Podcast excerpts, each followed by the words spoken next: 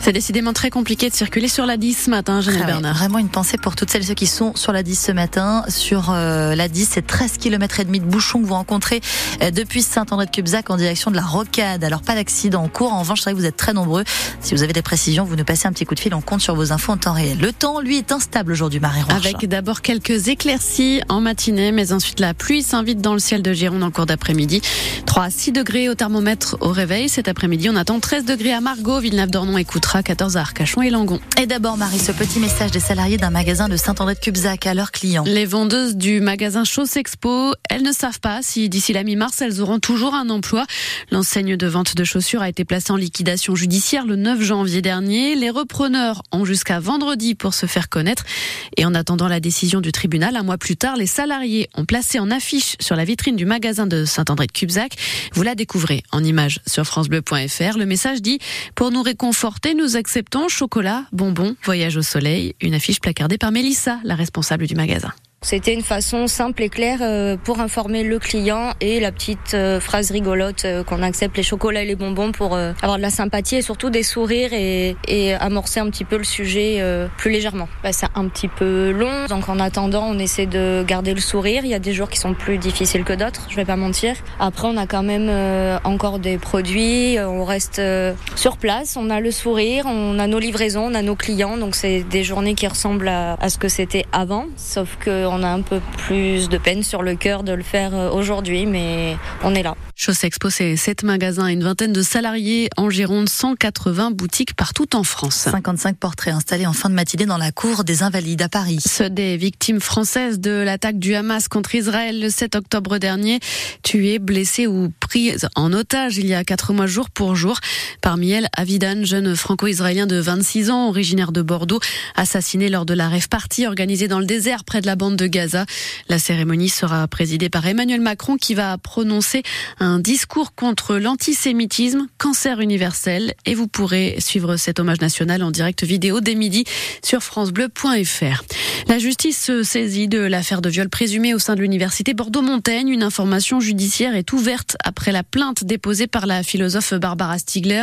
Elle accuse un de ses collègues, ancien vice-président de l'université, de l'avoir violée en 2020. Une précédente plainte avait été classée sans suite en avril dernier. La semaine dernière, l'enseignant visé a été suspendu pour un an après une première suspension de sept mois en 2022. Le parquet de Bordeaux fait appel de la relaxe de deux militants CGT jugés fin novembre pour des coupures d'électricité sauvage en marge de la mobilisation contre la réforme des retraites en mars dernier. La mairie de Bordeaux, l'hôpital Saint-André ou le tribunal en avaient notamment été victimes.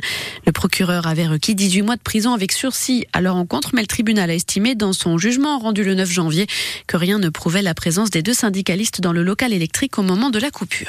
Un chantier du département de la Gironde menace la survie du centre équestre des Hauts-de-Bordeaux à la traîne lundi, les services du conseil départemental vont fermer la route de Sénac sur les hauteurs de la commune de l'Entre-deux-Mers pour un chantier qui doit durer cinq mois. Sauf que sur cette route, il y a un centre équestre et que la déviation mise en place le rend inaccessible aux engins et autres camions de livraison indispensables au fonctionnement de la structure. 700 mètres de chemin cabossé, un virage à 45 degrés. Le département propose bien la création d'un chemin à travers près 80 000 euros à la charge du centre équestre. Impossible, réponse à propriété Mélanie Gide. On a des agriculteurs qui viennent euh, toutes les semaines nous porter la paille, le foin. On a nos livreurs de grains qui viennent avec euh, des véhicules qui sont de type lourd. On connaît tous les acteurs de la traîne. Tout le monde sait qu'il y a des chevaux ici. Enfin, c'est un quotidien.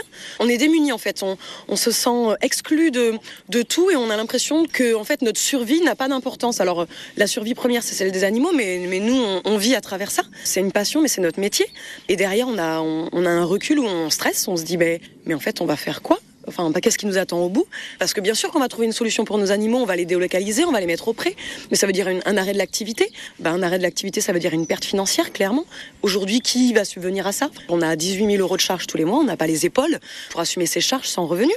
Donc, euh, et on comprendra que les gens aillent ailleurs. Le centre équestre des Hauts-de-Bordeaux compte aujourd'hui 200 licenciés. 200 à 300 professeurs rassemblés hier devant le rectorat de l'Académie de Bordeaux pour de meilleurs salaires et contre les modalités du choc des savoirs lancé par Gabriel Attal, lorsqu'il était encore ministre de l'Éducation nationale. Et la mobilisation continue aujourd'hui avec un rassemblement bruyant prévu à 14h toujours devant le rectorat à Bordeaux en marge du CSA académique. C'est l'instance qui définit les moyens attribués aux établissements. En balle, c'est la 15e journée de Ligue féminine ce soir. Avec un déplacement au menu des foudroyantes de Mérignac, elles vont défier les filles de Plan de Cuc sur leur parquet dans les Bouches du Rhône, match à 20h30. Les Provençales sont 7e au classement, les Girondines 12e sur 14 avec un match en moins. Et puis, à moins d'un mois à patienter pour les fans des Enfoirés qui n'ont pas eu la chance d'assister au concert au profit des Restos du Cœur sur la scène de l'Arkea Arena en janvier. Le concert enregistré chez nous sera diffusé sur TF1 et sur France Bleu le 1er mars à 21h10 avec la cinquantaine d'artistes présents et les centaines de bénévoles des restos, bien sûr.